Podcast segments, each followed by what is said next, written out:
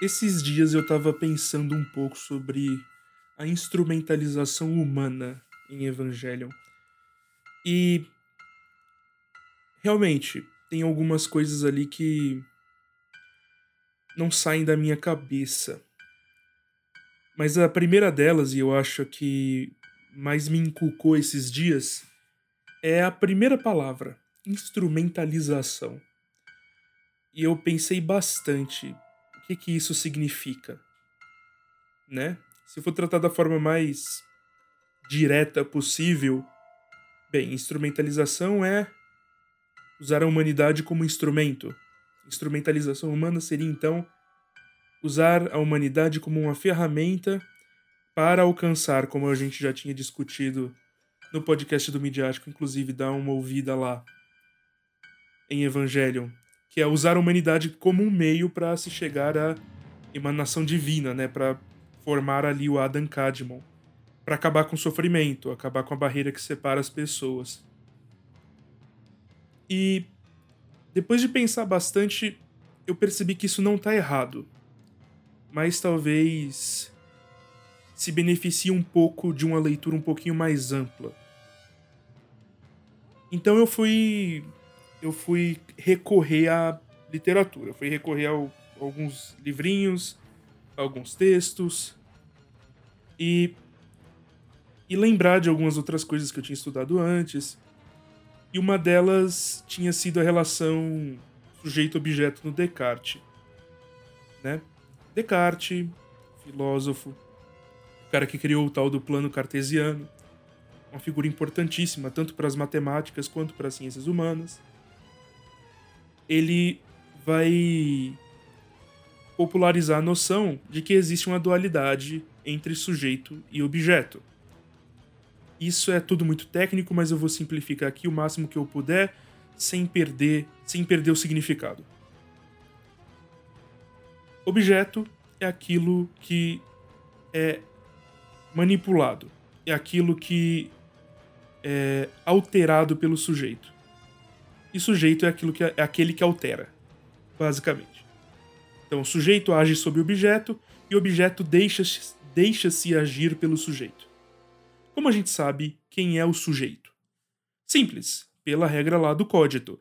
Códito ergo sum, né? penso logo existo. Então, se eu penso, eu sou sujeito.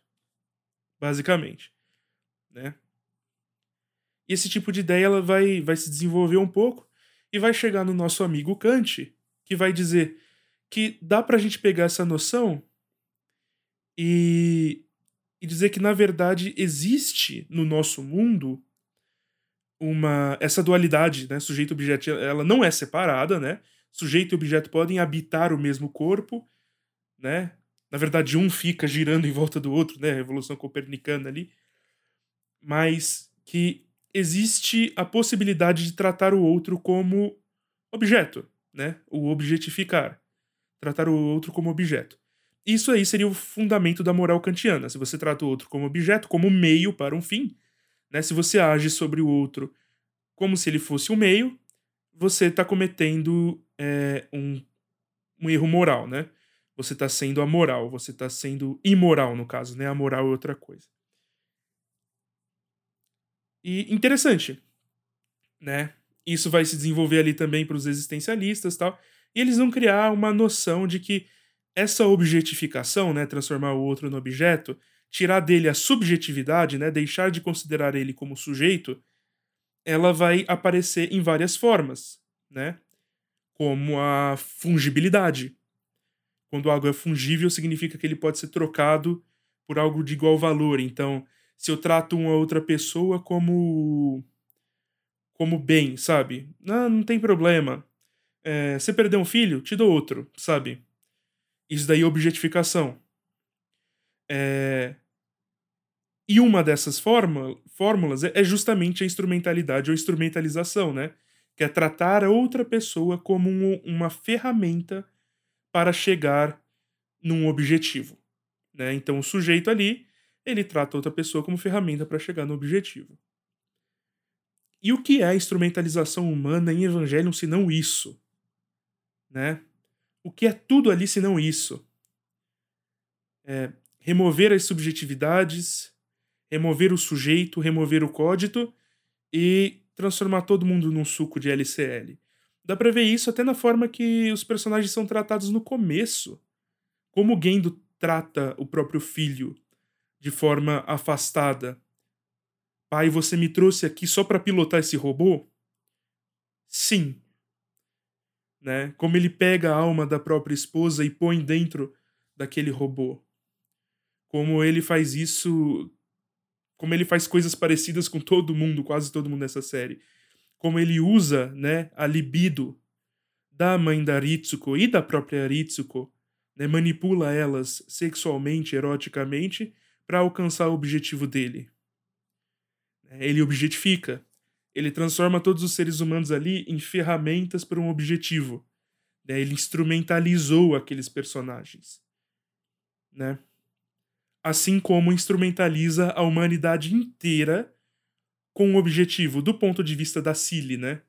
O objetivo de acabar com o sofrimento humano, unindo todos os corações, né? Na, no corpo do Adam Cadmon, né?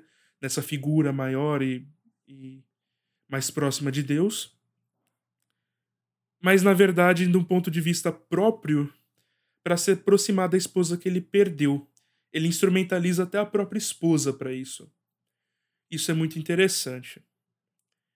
Mas, enfim, é um simples comentário que tinha vindo. Uma, uma questão que tinha aparecido na minha cabeça e estava me deixando um pouco encucado mas que eu acho legal compartilhar, porque é interessante. E eu vou fazer isso com uma certa frequência, prometo. É, mas é isso. Ouçam lá o podcast de Evangelho, tem muito mais coisas. A gente fala sobre aspectos psicanalíticos, a gente fala, eu falo mais sobre aspectos religiosos, principalmente no último, né, no, no podcast do The End of Evangelion. Tem mais gente, né, mais gente conversando sobre o assunto. É, então é isso aí. Vão dar uma olhada no nosso site, pernóstico.com.br. Conheça o nosso programa de apoios no padrim.com.br pernóstico. Se quiser fazer uma doação direta, é, o Pix é o pix.pernóstico.com.br. Se quiser mandar um e-mail pra gente, só mandar no retórico.pernóstico.com.br. Todos os e-mails você encontra no menu contato lá do nosso site. E é isso. Eu vou ficando por aqui. Obrigado se você ouviu até, até esse momento, esse pequeno desabafo, essa pequena fala. Até a próxima.